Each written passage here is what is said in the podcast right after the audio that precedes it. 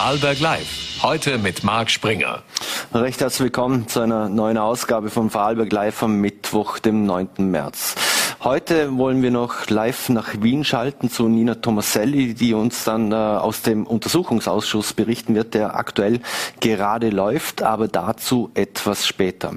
Wir kommen jetzt zum anderen Thema und einem Thema, das gestern für viele Kommentare äh, gesorgt hat, vor allem auf Voller.t, wo es sehr polarisiert, sehr kontrovers diskutiert wird und das ist die Veränderung des Markenlogos der Mohrenbrauerei.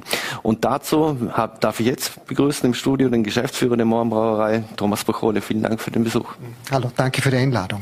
Herr Pacole, gestern, es war ja eigentlich eine recht kurzfristig anges angesagte Pressekonferenz, die Sie da gestern vonstatten gehalten haben, weil Sie das, Marken, das neue Markenlogo präsentiert haben.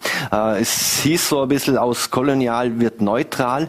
Wie war denn jetzt das erste Feedback auf dieses neue Logo? Es war wie erwartet sehr gemischt.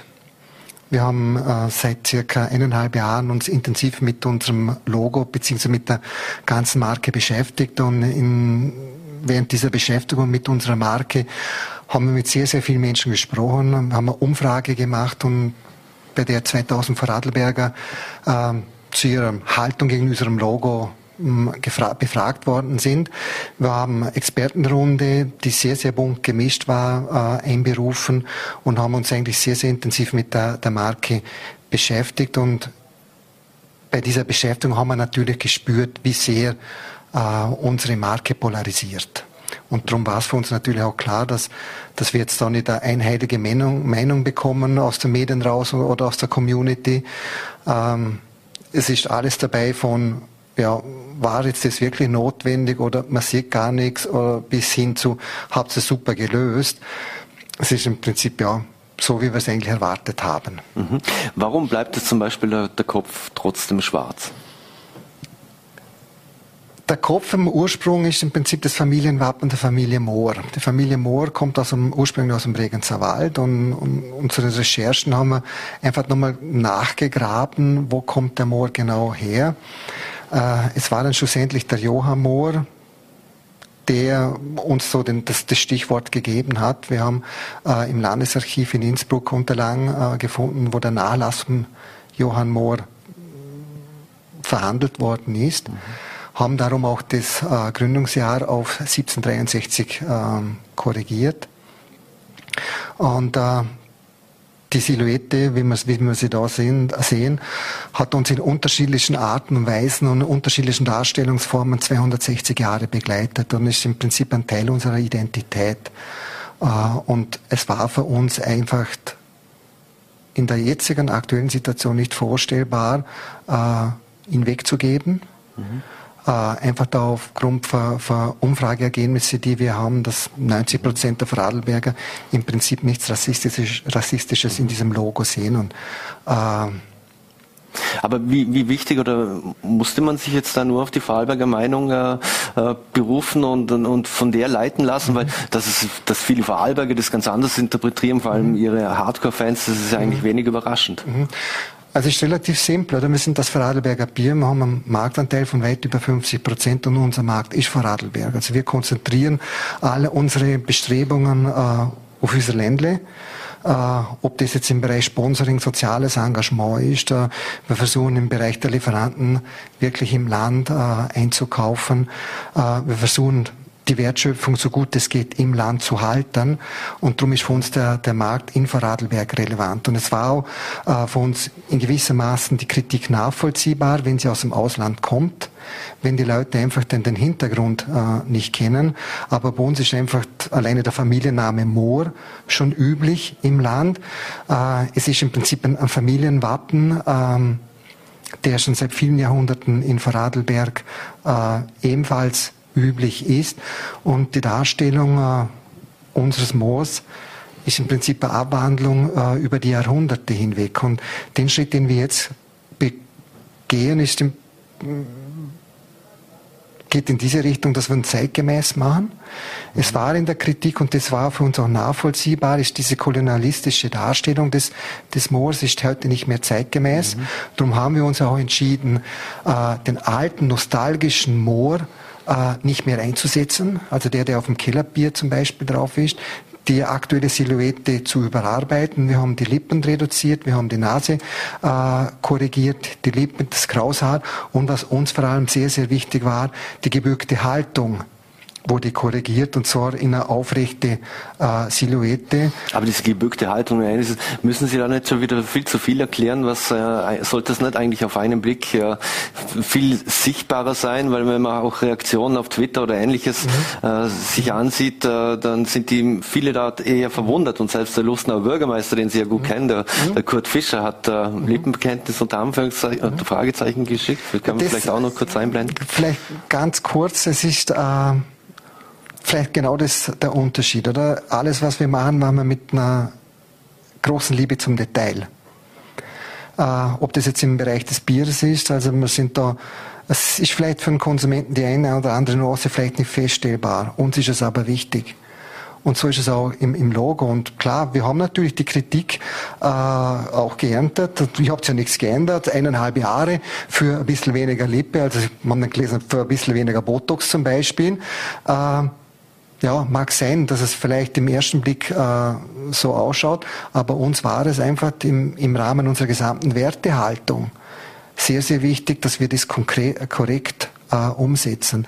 Und nochmal, die kolonialistische Darstellung, die wir bis jetzt hatten, da haben wir gesehen, okay, ist nicht mehr zeitgemäß, aber wir sind der Überzeugung, dass es sehr wohl machbar ist, Menschen darzustellen. Und das haben wir gemacht. Mhm. Haben Sie das äh, Logo im Vorfeld auch Menschen gezeigt mit schwarzer Hautfarbe oder afrikanischer Herkunft? Ja, haben wir. Es war im Rahmen der Expertenrunde ebenfalls äh, Black People of Color dabei. Wir haben da unterschiedliches Feedback äh, geerntet. Also gerade in der Expertenrunde war die Kritik sehr groß. Es war aber in der Expertenrunde zum Beispiel auch klar, dass am, am Namen Mohren bzw. Mohrenbrau nichts zu ändern ist, weil Name ist Identität und ein ganz wichtiger Bestandteil. Und äh, wir haben gewisse Sachen umgesetzt. Gewiss, bei gewissen Sachen konnten wir nicht mit. Äh, und wir haben versucht, einfach da im, im Sinne der Brauerei, im, im, Sinne unserer Konsumenten, äh, die bestmögliche Lösung zu finden. Mhm. Für viele Vorarlberger ist das Bier ja schon wichtiger als Religion. Jetzt könnte man doch aber auch unterstellen, dass es doch ein bisschen ein Kniefall vor den Hardcore-Fans war dass man nicht nur einen radikaleren, oder dass man nicht einen radikaleren Schritt gegangen ist. Was heißt Key-Fall vor den Hardcore-Fans? Also wir sind ein marktwirtschaftlich tätiges Unternehmen. Äh, wir sind in einem Markt unterwegs, der sehr kompetitiv ist. Wir haben äh, Vorarlberg jetzt seit knapp einem Jahr, ein bisschen mehr, äh, eine Situation, dass wir unter anderem einen internationalen Großkonzern am Markt dabei haben. Es sind im Prinzip drei Fradelberger Brauereien äh, noch im Spiel. Und da wird natürlich ist natürlich die Orientierung am Markt äh, immanent wichtig. Oder? Ich also ich kann äh, nicht irgendwas produzieren, wo ich sage, okay, ich bin vielleicht moralisch im Recht, wobei ich sage, was ist Recht, was ist nicht Recht, und das haben wir in dieser Diskussion sehr stark gesehen. Also die Meinungen gehen wirklich von äh, bis. Schlussendlich äh, ist es unser Job, äh, unser Bier zu verkaufen. Mhm.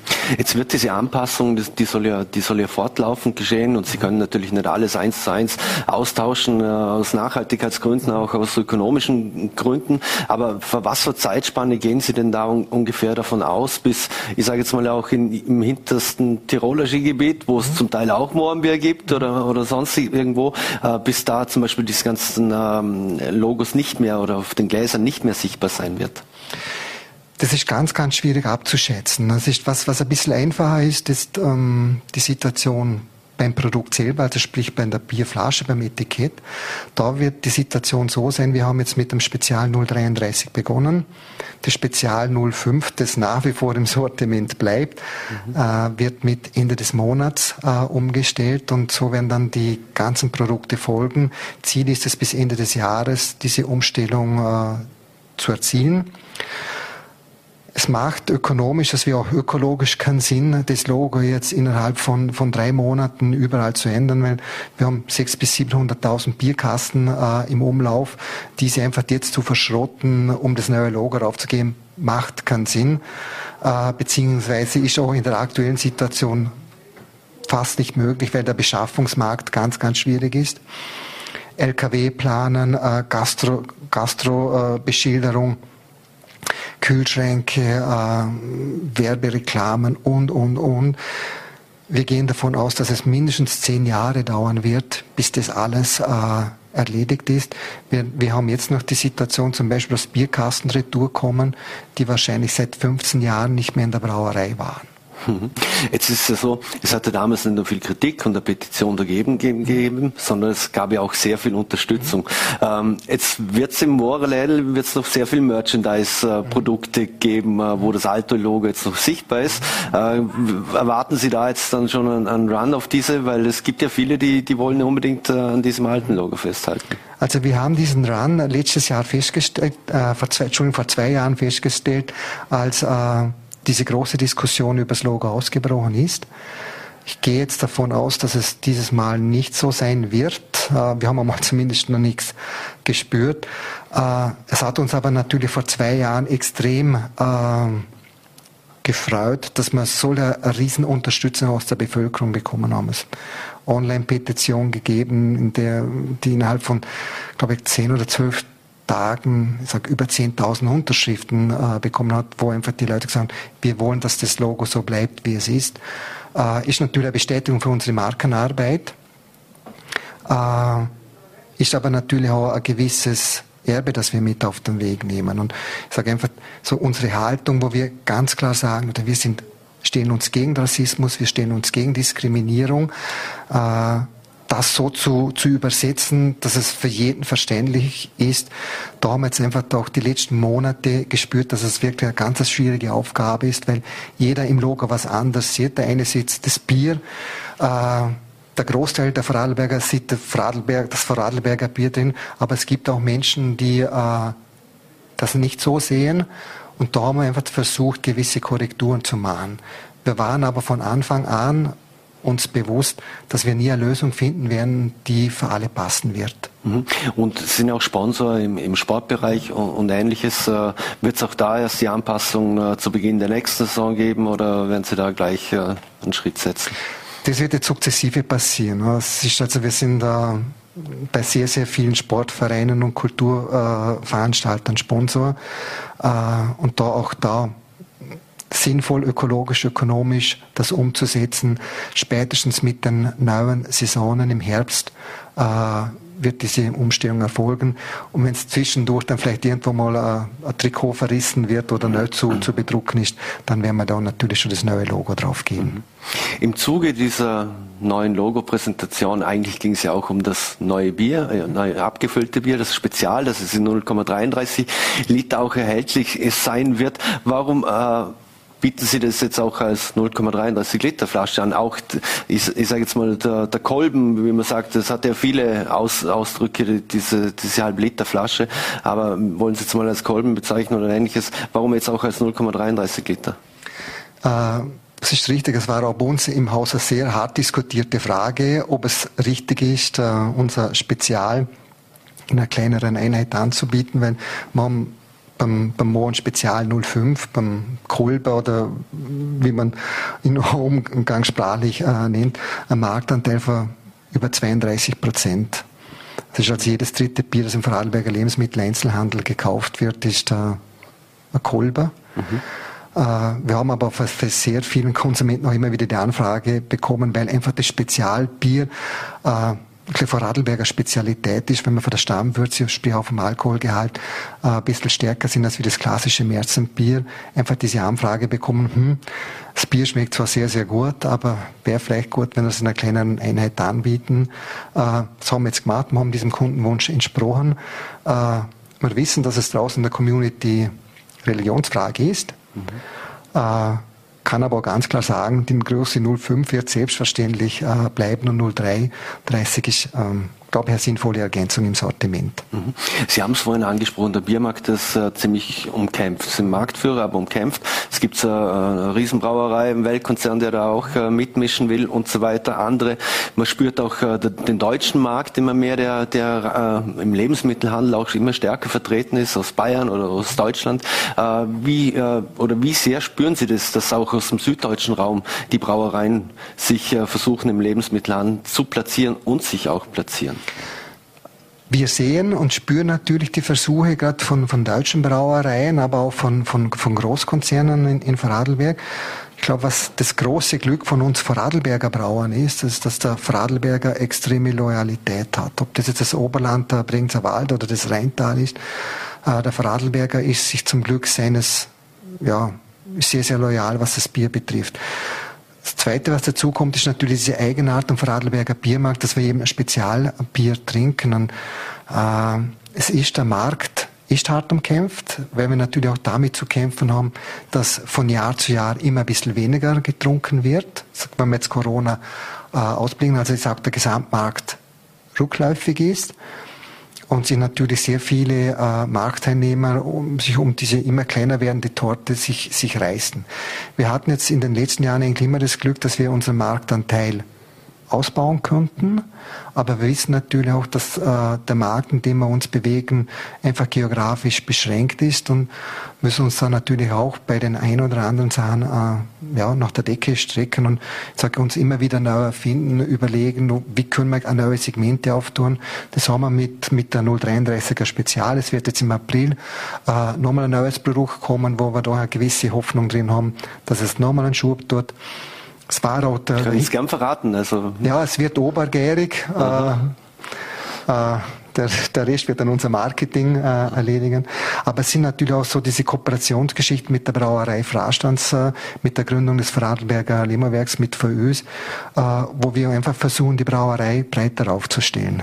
Mhm. Wir haben ja auch eine Umfrage, oder eine Abstimmung gemacht, was das 033er Bier und das 05er betrifft. Vielleicht können wir die auch kurz einblenden ähm, und die mal nachreichen. Also wir wollten von unseren Lesern wissen, welches Spezial ist für Sie das, das Richtige. Also knapp 50 Prozent werden bleiben Hardcore beim 05er. Äh, ein Viertel sieht zumindest schon Hauptsache Spezial. Die werden sich vermutlich auch mit dem 033 anfreunden können. Äh, und auch schon 20 Prozent, die sich offensichtlich auf, äh, auf ein 033 freuen. Äh, was mir jetzt persönlich sehr freut ist, weil wir haben natürlich das auch am Markt abgefragt und wir haben ein ähnliches Ergebnis aus unserer Marktforschung erzielt. Also das überrascht mich jetzt nicht. Nochmal, also wir wissen, es ist jetzt nicht die große Revolution. Mhm. Es ist ein zusätzliches Produkt, das einfach der Lücke schließt. Äh, und ja, schlussendlich ist der Konsument dann dran zu entscheiden, äh, was für ihn an den Tisch kommt. Aber ich glaube, dass man da wirklich ein spannendes, hochqualitatives Produkt in einer in einer spannenden Größe anbieten können. Was Sie ja auch präsentiert haben, war das äh, Helle. Das haben Sie auch in, in den Markt eingeführt. Wie ist zuerst nur im Moralädle, muss man unbedingt drauffahren auf Dornbirn, sonst hat man es nicht bekommen. Mittlerweile auch im Handel erhältlich. Wie hat sich das etabliert? Es hat sich sehr gut etabliert, also wir sind mit dieser Entwicklung äh, sehr zufrieden, wobei es jetzt mit der zur aktuellen Stunde jetzt irgendwie relativ schwierig ist, noch zu sagen, wo die Reise hingeht. Wir haben im Lebensmitteleinzelhandel im Oktober gestartet, haben natürlich sag, mit Corona extreme Verschiebungen äh, im Biermarkt drinnen, äh, aber wir sind jetzt eigentlich mit der Einführung sehr zufrieden. Wir haben ein sehr gutes äh, Kundenfeedback und sind da eigentlich sehr, sehr zuversichtlich, dass wir mit diesem Produkt ebenfalls ein gewisses Segment am Vorarlberger Biermarkt abdecken können. Mhm. Jetzt, Sie haben es angesprochen, äh, zuerst die Corona-Krise in den letzten Jahren, jetzt haben wir einen Krieg in der Ukraine, jetzt äh, grundsätzlich mal die Ukraine und Russland sind ja wichtige Exporteure, wenn es um Weizen und, und Ähnliches geht. Zudem die Energiefrage, äh, für viele Bierbrauer brauchen auch viel Gas und Ähnliches. Ähm, wie sehr spüren Sie die Auswirkungen schon? Das ist ganz, ganz schwierig. Also, wie Sie es richtig angesprochen haben, es ist im Prinzip der Rohstoff betroffen. Es ist die Energie betroffen und das sind eigentlich so diese Hauptzutaten, die wir brauchen, um Bier zu brauen, neben Wasser. Das Wasser haben wir zum Glück noch selber, also dort dürfte nicht viel passieren. Aber wir haben wirklich großes Bauchweh und wirklich große Sorgen, wenn wir jetzt in die nächsten Monate rausschauen, weil der Markt einfach extrem volatil ist, äh, es sehr schwer abzuschätzen ist, was kommen wird. Äh, weil ich glaube, wenn wir vor zwei Monaten da gestanden wären, dann hätten wir vielleicht nur über Corona gesprochen und dann, ja, wenn Ihnen Corona, ich sage, im, im Frühjahr besser wird, dann wird, kommen wir wieder in eine gewisse Normalität.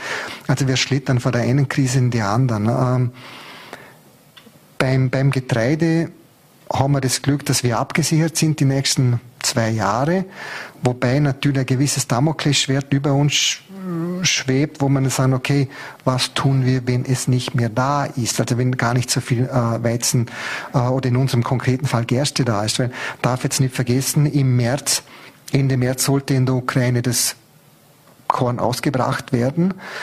Äh, dazu braucht man Maschinen, dazu braucht man Manpower, die ist momentan nicht verfügbar. Und wenn dieser Termin äh, verstreicht, dann wird es keine Ernte geben. Und das wird natürlich ganz fundamentale Auswirkungen auf den gesamten Weltmarkt haben und dann werden die Preise wieder anziehen.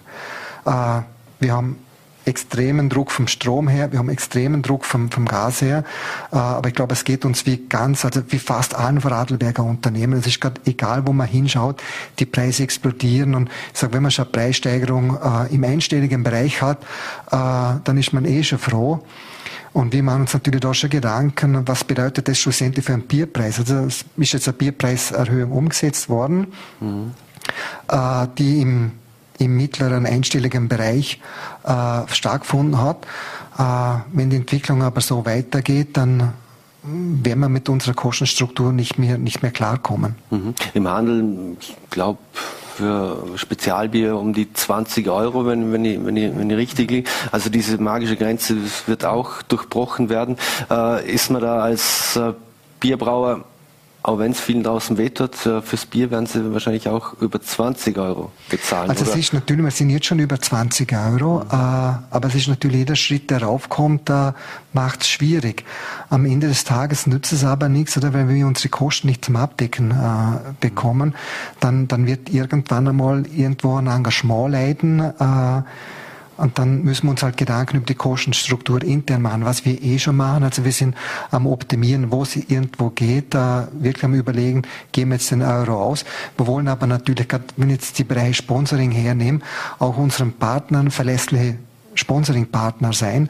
Und das ist jetzt natürlich momentan eine gewisse Gratwanderung. Und ich sage, der ganzen Geschichte wohnt immer noch das Prinzip Hoffnung inne. Äh, Hoffnung, dass es einfach äh, die Ukraine-Krise bald ein Ende findet, und zwar ein gutes Ende findet, und dass man doch eine gewisse Normalisierung am Markt äh, feststellen werden. Mhm. Wobei, wenn man mich heute fragt, was ist in zwei Monaten, muss ich ganz ehrlich sagen, ich habe keine Ahnung. Mhm. Eine letzte Frage noch äh, zum anderen, äh, zum Abschluss und, und ganz anderes Thema. Es war ja geplant, dass Sie im, im vierten Quartal heuer mit dem Bauernmohren-Areal da beginnen. Ist da alles so noch im Zeitplan oder wird sich da, wird es da auch zu Verschiebungen kommen? Na, da kommt es ganz klar zu Verschiebungen. Also es ist einfach die, die wirtschaftliche Entwicklung äh, der Brauerei ist jetzt einmal in erster Linie im Vordergrund. Wir haben gewisse Maßnahmen, die wir setzen müssen. Äh, da sind wir einfach produktionsseitig, äh, platzmäßig äh, ja, fast gezwungen, was zu tun. Aber es ist, wir haben eine Situation, wo wir sagen, okay, wir können noch gut ein Jahr warten. Mhm. Ich sage, aus dieser gewissen Unsicherheit, die jetzt momentan wirklich vom Markt her äh, auf uns reinbricht, äh, sind wir sicherlich gut beraten, wenn wir sie das eine oder andere noch evaluieren, ein bisschen abwarten, äh, die Pläne nochmal wälzen, weil es ist auch äh, zum Beispiel sind verschiedene Thematiken. Wenn ich jetzt Lagerplatz baue, dann muss ich mir überlegen, was habe ich die nächsten drei, vier Jahre noch im Sortiment? Was verkaufe ich? Und da sind wir jetzt gerade dran, diese Positionen zu evaluieren, äh, was macht Sinn, was macht keinen Sinn mehr, äh, um dann auch, dann, wenn wir bauliche Maßnahmen setzen, das Richtige zu bauen. Hm, und vermutlich auch wird der Nachhaltigkeit ein, ein großer Aspekt sein mit äh, auch was Energie etc. Absolut. Betrifft. Wir haben jetzt momentan die Situation, dass wir äh, sehr viel mit Gas arbeiten. Wir haben 13 äh, Prozent unseres Stroms produzieren wir selber. Äh, den Rest kaufen wir als, soweit ich weiß, als einziges Vorarlberger Industrieunternehmen 100% Vorarlberger Ökostrom. Wir sind aber noch sehr abhängig von Gas, weil in der Brauerei Braunsalter sehr viel Hitze, Wärme, äh, um die ganzen Brauprozesse entsprechend umzusetzen. Und da sind jetzt natürlich schon äh, Gedanken im, im Raum, äh, diese Energieautonomie äh, zu erzielen. Ist ein bisschen schwierig, aber ich sag, mm, man, man wächst mit den Herausforderungen und auch da ist, wie Sie es richtig sagen, äh, wahrscheinlich jetzt auch gut gewisse Zeit vielleicht noch abzuwarten, zum schauen, okay, äh, was sind die Entwicklungen am Markt, weil ich sag, solche Krisen haben ja auch immer Chancen, mhm. oder? Weil solche Krisen beschleunigen Entwicklungen von Alternativen und da sind wir natürlich schon sehr, sehr empfänglich, weil äh, ohne Gas spielt sich momentan in der Brauerei nicht. Thomas Pochole, dann wünschen wir, dass die Energiekrise und die Krisen an ihm vorbeigehen. Bedanken uns recht herzlich für den Besuch hier bei Vorarlberg im Live im Studio und alles Gute. Danke. Dankeschön. Und das Gespräch mit dem Geschäftsführer der Mohrenbrauerei Thomas Pachole haben wir aus Termingründen vor der Sendung aufgezeichnet. Und wir wechseln jetzt das Thema und werden in Kürze nach Wien schalten, wo uns unter anderem Nina Tomaselli zugeschaltet ist. Das ist ja die zweite, äh, die zweite Woche im Untersuchungsausschuss, der sich vor allem um Einflussnahmen und mögliche Korruption in der ÖVP behandelt. Äh, und in dieser zweiten Befragungswoche widmet sich der Untersuchungsausschuss vor allem dem Finanzministerium und der Causa rund um den Unternehmer Siegfried Wolf. Zudem waren heute schon äh, einige Personen aus dem Finanzministerium Finanzministerium bzw. aus der Wirtschaftskorruptionsstaatsanwaltschaft geladen, die auch befragt wurden. Und wir, ich sehe gerade, Nina Tomaselli ist uns jetzt hier live zugeschaltet und sie ist nicht alleine, sondern sie hat noch einen Gast bei sich und wird auch gleich aufklären, was es damit auf sich hat. Schöne Grüße nach Wien. Ja, schöne Grüße zurück nach Schwarzer. Ich wollte einfach nur kurz Grußworte sprechen. Das ist, kommt ganz oft vor bei uns im Untersuchungsausschuss, dass zu vielen Verschiebungen kommt. Jetzt bin ich gleich dran bei der Befragung. Es ist gerade ähm, super spannend. Wir haben äh, den Mitarbeiter im Kabinett da zur Erinnerung, dem der Thomas Schmidt damals geschrieben hat, er müsse sich denn daran erinnern, er würde in einem ÖVP-Kabinett äh, arbeiten und deshalb sei man die H. erreichen. Kann sich jeder erinnern, es ist sehr, sehr spannend. Es geht um die Causa Wolf und in dem Sinn um eine Spezialbehandlung für Superreiche, äh, die wir ganz, ganz oft in den Akten sehen. Und ähm, mein lieber Kollege, der David Stöckmüller, kennt sich mindestens genauso gut aus in allen Kausen und dem Untersuchungsausschuss. Und deshalb haben wir uns gedacht, Staffelübergabe und ähm, er wird euch alles erzählen, was ihr so wissen wollt. Und wir sehen uns sicher demnächst wieder hier. Perfekt, vielen Dank und schöne Grüße nach Wien. Danke, Nina Tomaselli. So, dann freuen wir uns, dass wir mit dem Herrn Stöckmüller gleich in, in Medias Res gehen können. Ich habe es jetzt zu Anfang schon ausgeführt, in diesem Untersuchungsausschuss geht es um mögliche Korruption in, in, den Reihen der, der ÖVP und um, auch um Einflussnahmen. Wenn man sich aber mit, der, mit dieser ganzen Thematik etwas beschäftigt, da, da, da schwirren extrem viele Namen herum und ich denke, dass für viele Österreicher, äh, nicht nur hier im Vorarlberg, äh, schwierig nachzuvollziehen ist, um wen geht es denn da in diesem Untersuchungsausschuss überhaupt und was ist der wirklich der, der Fokus und was ist das Ziel dieses Untersuchungsausschusses. Vielleicht können Sie das einfach mal in kurzen und klaren Worten erklären. Ja, natürlich. Also zurzeit fliegt uns ja relativ viel um den Kopf, äh, um viele Themen, Schwerpunkte, was wir jetzt gerade haben in den Nachrichten.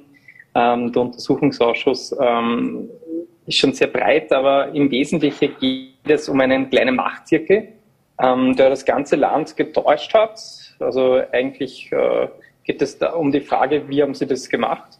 Sie haben manipuliert, sie haben auf der anderen Seite auch Postenschacher betrieben und es gab halt, wie die Kollegin Thomas Eli jetzt gesagt hat, auch äh, die, äh, die Spezialbehandlung für Superreiche.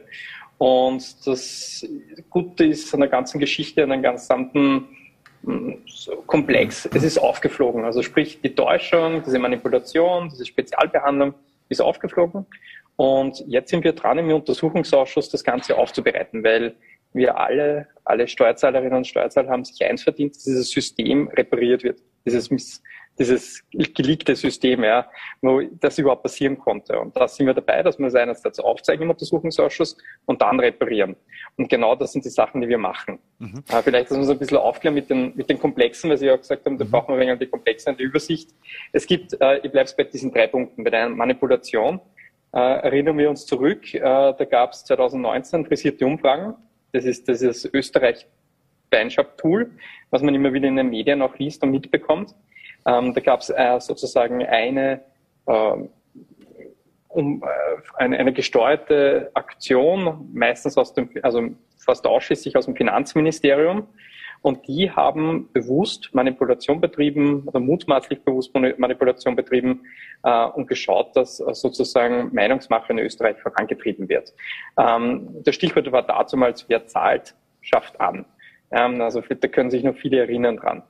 Äh, der zweite Punkt ist dieses Postenschachern. Ich glaube, das ist äh, fast im Live-Ticker mitzulesen. Das ist diese ganze Causa um Thomas Schmidt.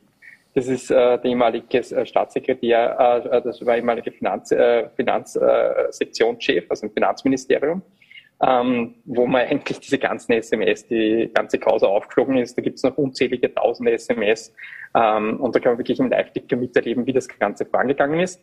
Und jetzt geht es um den Beweisbereich äh, Superreiche, das heißt diese Spezialbehandlung. Da geht es um äh, den Sigi, äh, Sigi Wolf, den kennen Sie wahrscheinlich eh alle. Das ist ein äh, MAN zum Beispiel, also das ist kein mhm. Unbekannter, ein Millionär. Ähm, und der wollte, also so ist die Beschreibung in den Akten, ähm, ist nämlich auch ganz interessant, wir sind ja so weit weg von Vorarlberg sozusagen in der Schweiz, hat der äh, viele Jahre ähm, nicht ordentlich Steuern bezahlt. Ähm, dann hätte es zu einer Rückzahlung von 11 Millionen Euro kommen sollen. Ihm war das zu viel. Dann hat er es runterbekommen auf 7 Millionen Euro mit Hilfe auch diesen äh, Sektionschefs aus dem äh, Finanzministerium. Und dann war ihm noch die Zinsen hätte er noch draufzahlen sollen, also die 600.000 Euro waren das ungefähr.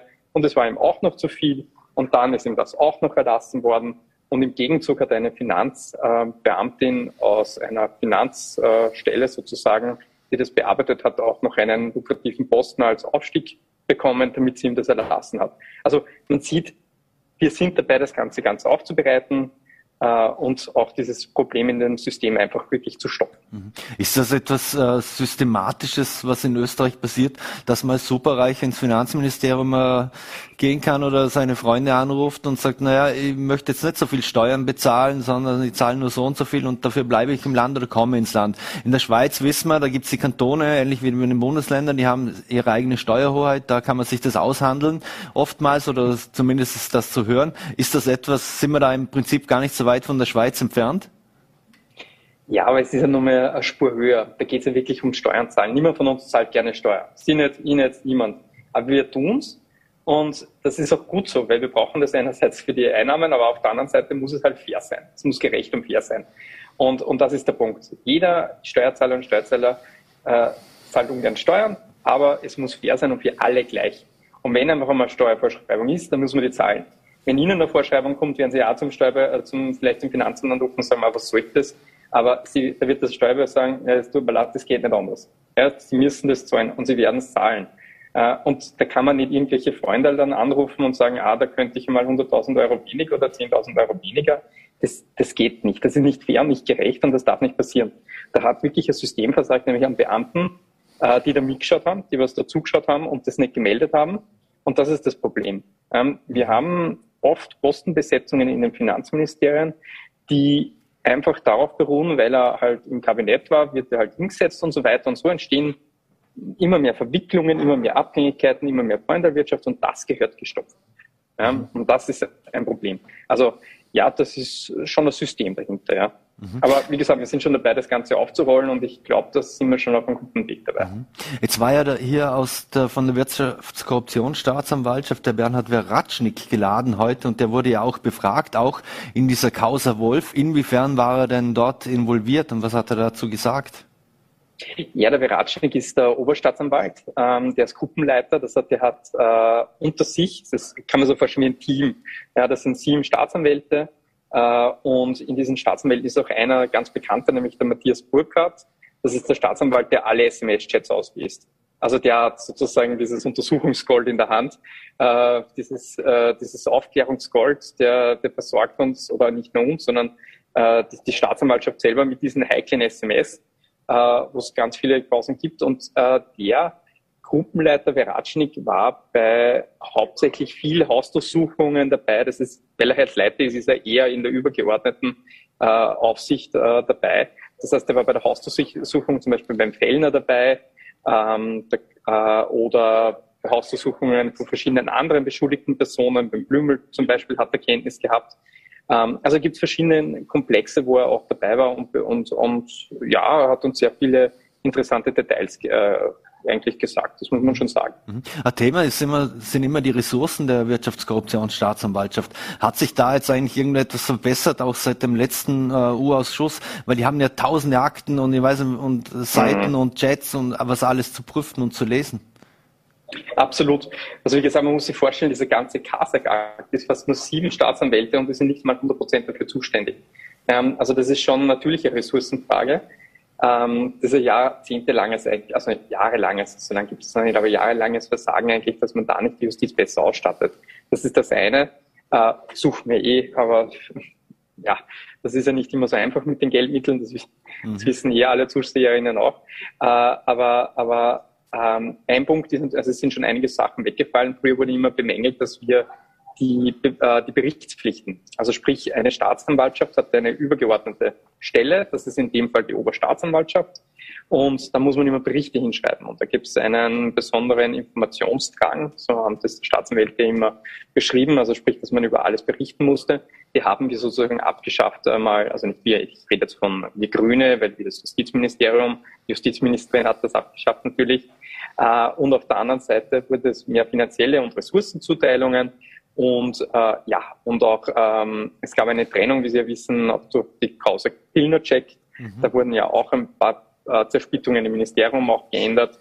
Also sprich, es wurde schon einfacher und auch die Fachaufsicht, also die, die die Staatsanwaltschaft äh, kontrolliert, äh, ist jetzt nicht mehr die Oberstaatsanwalt, der Herr Fuchs. Werden Sie auch mitbekommen haben, da gab es ja auch einige verwerfliche Chats zwischen Fuchs und äh, Pilnacek. Da gab es um Kontrolle, also die haben eine Kampagne, schon fast eine Kampagne gegen die WGSDA gefahren. Ähm, und äh, die wurde jetzt äh, Richtung Staatsanwaltschaft Innsbruck abgegeben. Also die, in Innsbruck ist gerade die Fachaufsicht äh, von der WKSDA. Mhm. Was und das denn, funktioniert sehr gut. Mhm. Was hat denn der Bernhard Veratschnik äh, zu, zu Pilnacek noch gesagt? Hat es etwas so etwas wie ein System Pilnacek äh, gegeben? Ja, also die Staatsanwälte sind natürlich sehr loyal. Also, also jetzt im Sinne von, die hauen natürlich jetzt keine politischen Message raus wie, wie Politikerinnen und Politiker.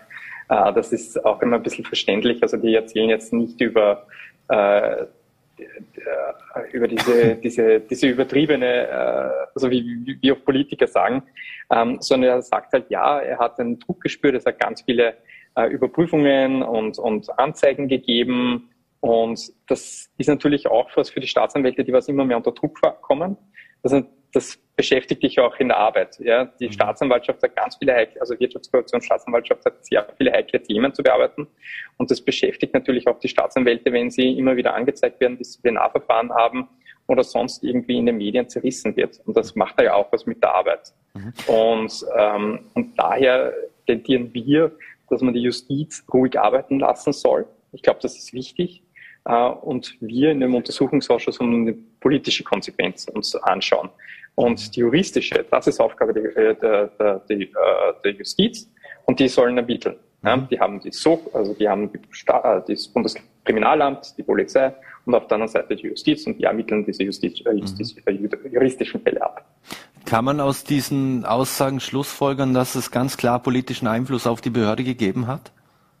Auf die Wirtschaftskorruption Staatsanwaltschaft mhm. oder auf die oder ja. Also es zeigt sich in den Chats, dass es sehr wohl äh, Druck gegeben hat von oben äh, auf die WKSDA. Das meine ich jetzt von der Fachaufsicht, also jetzt von Oberstaatsanwalt, äh, von der Oberstaatsanwaltschaft und auch von, äh, von Seiten des Ministeriums heraus, also sprich von Pilnacek. Das zeigt, zeigen die SMS, dass es da immer wieder Überlegungen gab, wie man die WKSDA äh, beschneiden wollte, und auch unter Druck äh, bringen wollte. Das ist klar dokumentiert und zeigt sich auch so und deswegen gibt es ja auch, äh, ist auch Pinacek unter anderem ja auch äh, mehr oder weniger nicht mehr dort, wo er ist. Und entsprechend dem gibt es natürlich auch laufende Verfahren, aber das ist natürlich abzuwickeln. Das macht auch die Staatsanwaltschaft Innsbruck und die beschäftigt sich genau mit dieser Causa. Mhm. Also es sind laufende Verfahren, das ist mir alles sehr spannend. Mhm. Jetzt ist es ja so, in diesem Untersuchungsausschuss ist natürlich auch die ÖVP vertreten und die ÖVP ist natürlich auch so vertreten, dass der, den Vorsitz dieses Untersuchungsausschusses äh, Wolfgang Sobotka hat, der Nation erste Jawohl. Nationalratspräsident. Ist das aus Ihrer Sicht äh, überhaupt möglich oder tragbar oder sollte Sobotka gehen? Ja, wir sagen immer, äh, dass es halt äh, aus der Erfahrung heraus, nach Niewitz Untersuchungsausschuss, ähm, haben wir einfach gesehen, es hat sehr viel Unruhe gebracht, er hat sehr viel äh, Geschäftsordnungsdebatten hervorgebracht und so weiter. Das war alles äh, echt äh, nicht immer einfach, dass man hier in einen schönen Befragungsfluss gekommen ist und dass man auch nicht ständig unterbrochen worden ist mit Wortmeldungen. Und wir haben jetzt schon mehrere Sitzungen. Heute ist Norbert Hofer der Vorsitzende, also mhm. jetzt gerade zuerst, äh, zuerst gekommen. Das hat es einen Wechsel gegeben. Mhm. Äh, und auch die Doris Buris war schon da. Und man muss sagen, es ist 101. Also die, man, man fragt durch, es gibt wenig Geschäftsordnungsdebatten. Äh, wenn zur Geschäftsordnung gemeldet wird, wird sofort zu einer Stehung äh, zusammengebracht. Also es wird dann nicht öffentlich irgendwie diskutiert, sondern es wird dann, äh, kommen dann die Abgeordneten zusammen in den Raum, in der Mitte des Raumes und diskutieren sich das aus, gehen dann wieder zurück am Platz und dann wird weiter befragt. Das, so macht das Doris, äh, äh die Doris Bures, so macht das Norbert Hofer, äh, beim Sobotka wird alles öffentlich also diskutiert und das also, macht natürlich auch in, in, der medialen Berichterstattung dann immer so, die streiten nur. Ja. Mhm. Das heißt also, die, die, ÖVP, so. die ÖVP, das heißt, die ÖVP versucht durch äh, Geschäftsordnungsdebatten im Prinzip den U-Ausschuss lahmzulegen. Zumindest äh, für, für Zuschauerinnen äh, oft ein bisschen schwieriger nachzuvollziehen, weil natürlich, wenn du im Redefluss bist, im Befragungsfluss, dann äh, willst du natürlich befragen. Und dieses Spiel Antwort, Frage, Antwort, Frage wird dann immer mit Geschäftsordnungsdebatten unterbrochen, die was oft eine halbe Stunde dauern für unnötige Diskussionen. Das ist dann noch sehr mühselig. Ja. Und das ist schon eine Taktik natürlich. Mhm. Also wie gesagt, äh, ich glaube, Sobot, äh, Wolfgang Sobotka wäre gut, äh, äh, wäre gut, äh, also wäre eine gute Empfehlung, wenn er den Vorsitz Richtung Buches abgeben würde, aber das entscheidet er halt nur selber. Mhm. Wie, wir, wir haben es gehört, Nina Tomaselli muss jetzt zur Befragung. Äh, was steht ja. jetzt heute Abend noch an, beziehungsweise was wird äh, morgen der Schwerpunkt sein? Es sind Sie heute Morgen ist eigentlich die Drehscheibe Finanzministerium. Mhm. Aus dem Finanzministerium-Umfeld nennen wir so. Und da geht es um die Causa Sigi Wolf und Weinschab. Das ist ähm, Sigi Wolf äh, ist sozusagen, ähm, habe ich hier schon erklärt ausführlich, mhm. das ist ein, eine große Fragenkomplex. Da gibt es noch einige Sachen, die äh, noch nicht klar sind. Der heutige Auskunftsperson, der Kabinettsmitarbeiter, der ist noch nicht einvernommen worden. Das heißt, es sind ganz neue Informationen, ähm, die wir zum ersten Mal hier bekommen von, dem, von dieser Position aus, von dieser Perspektive aus. Und er war ja ganz viel in diesen Chats auch verwickelt. Das ist ja nichts, äh, das ist ja, eh wie die äh, Kollegin gesagt hat, ja, ähm, bitte vergiss nicht, du bist die H-Punkt äh, äh, der Reichen. Also mhm. ist ja, das ist ja Wahnsinn, also diese Aussage. Ähm, und morgen geht es eigentlich nahtlos weiter. Also wir werden uns äh, diesen zwei Tagen wirklich die Superreichen anschauen, diese Steuerbegünstigungen. Ähm, und ja, das sind die zwei Themen, diese, äh, also diese einen Thema diese nächsten zwei Tage. Sehr spannend. Eine letzte Frage sei, mhm, sei, mir noch erlaubt, und zwar, die Grünen sind mit der ÖVP in einer, in einer Koalition, wie wir wissen, auf äh, Bundesebene, nicht nur hier im Vorarlberg, sondern auch auf Bundesebene.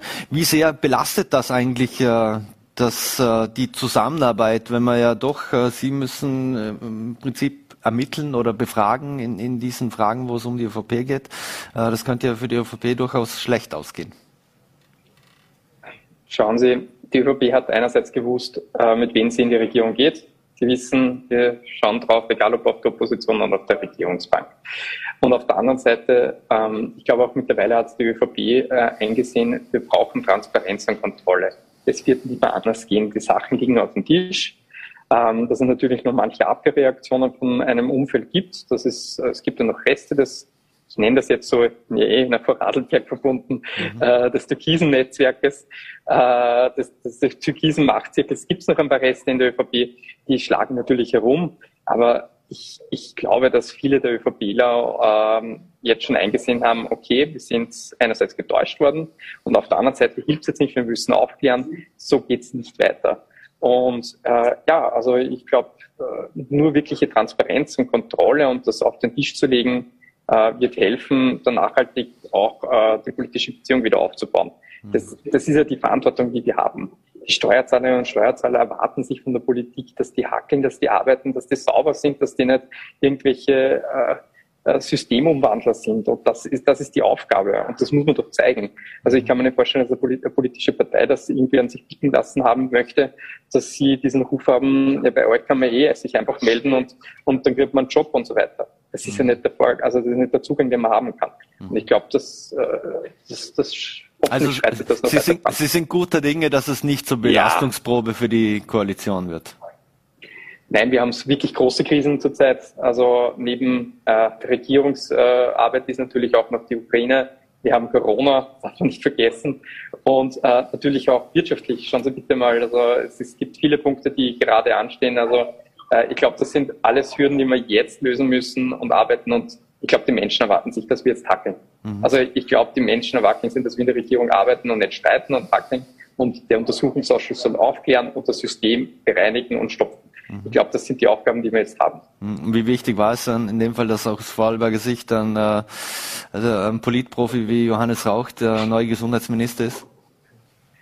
Ja, also der Johannes Rauch, also ich schätze ihn sehr aus oberösterreichischer Sicht, weil es ja, wir waren ja als erstes mit der ÖVP in Koalition, die Vorarlberger sind bisschen später eingetreten. Also ich glaube, wir äh, haben da wirklich äh, neben wirklich einen Profi bekommen auf Bundesebene, der auch den Umgang mit der ÖVP äh, weiß umzugehen, äh, auch auf größerer Ebene die Bundesländer gut einbezieht. Das ist ja auch immer äh, sein Punkt. Als Oberösterreicher bin ja auch vom Land, also von, von Bundesländern, äh, ist es ja immer wieder ein Punkt, der was ja auch wichtig ist in der Regierungsarbeit und nicht immer von der Wiener Sicht, von der Wiener Brille alles sieht, sondern sehr wohl auch die Bundesländer einbindet.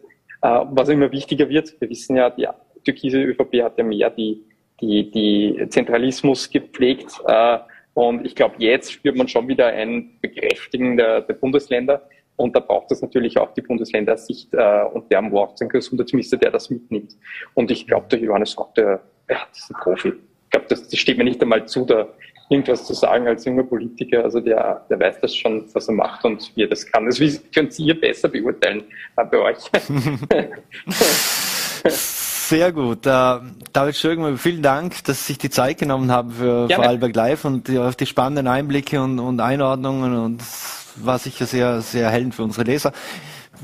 Wir wünschen Ihnen alles Gute und schöne Grüße nach Wien und äh, danke für die Zeit. Vielen Dank, schöne Grüße nach Vorarlberg. Tschüss, danke. Baba. So, meine Damen und Herren, und das war's wieder mit Vorarlberg Live. Wir bedanken uns fürs Dabeisein, würden uns freuen, wenn Sie morgen wieder einschalten, 17 Uhr, VNRT, VollRT oder Ländle TV. Wünschen Ihnen einen schönen Abend und vor allem bleiben Sie gesund.